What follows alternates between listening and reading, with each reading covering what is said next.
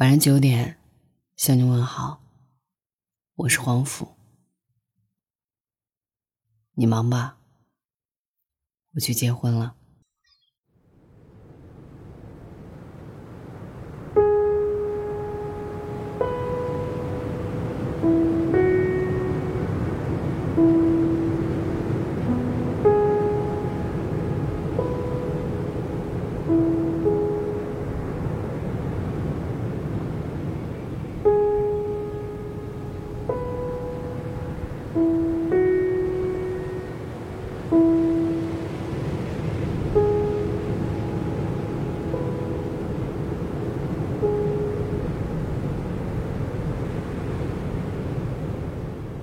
两年前，我在北京朝阳区有个叫不上名字的街边店里吃黄焖鸡米饭。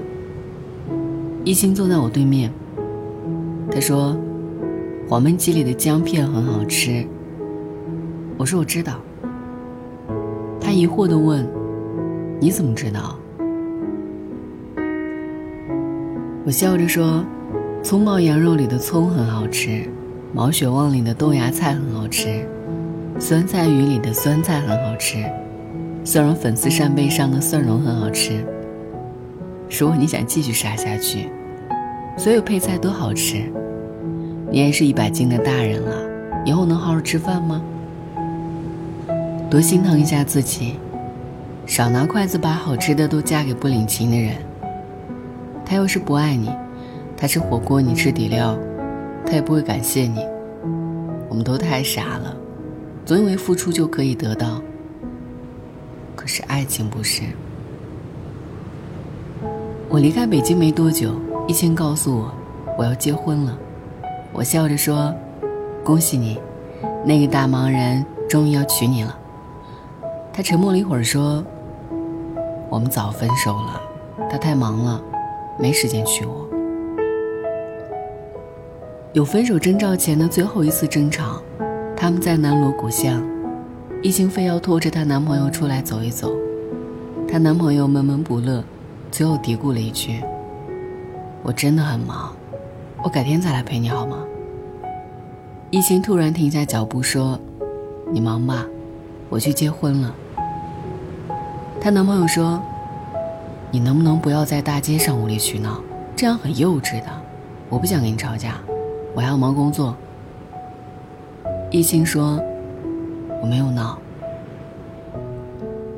她男朋友说：“算了，这段时间我们都冷静一下吧。正好我手头有一个很重要的项目，等我忙完，我一定会陪你。你给我一个月的时间行吗？我这么忙，还不是为了咱们将来能在北京生活的好一点吗？你也是成年人了，懂事儿些。我先回公司了。”易清笑了笑，她男朋友的项目算是成功吧，至少拿到了天使轮投资，好在辛苦没白费。易清接到男朋友的电话，他们约了一个咖啡馆。一见面，她男朋友滔滔不绝地讲述怎么跟投资人博弈，将来的宏图是什么样子，说得很兴奋。易清笑着说：“那恭喜你。”她男朋友笑着说：“我说过的，我一定会让你在北京过上好日子的。”易清抬起手，在她男朋友面前晃了晃，说：“已经过上了。”她男朋友盯着她手上的戒指问：“什么意思？”易清说：“我结婚了，上个周末的事儿，知道你忙，就没有通知你，怕耽误你工作。”她男朋友笑着说。别闹，你这次整的这一出很新颖。他们相恋五年，在同一个城市，谈的居然是异地恋，最后一清嫁给了一个只相识五周的人。易清笑着说：“去民政局排队的半个小时，填表拍照二十分钟，请最好的朋友吃饭，席间寒暄叙旧四个小时。”原来结婚五个小时，足足够用。我们居然花了五年时间，都没有腾出这五个小时。前任说我不信，你是不是跟我赌气？一心说我不傻，我知道我要的幸福什么样子。后来我问易晴：“你真的不是赌气？”一心笑着说：“远离那一个不爱你的人，越早越好。他不是没时间娶我，他只是不愿意把时间花在我这里。愿意娶你的人，随时有空。我讨厌这种低质量的恋爱。所有人都知道我有男朋友，只有我自己知道我没有。原来成年人的告别仪式很简单。”说了一句：“你忙吧，就各安天涯，互不打扰了。”慢慢的，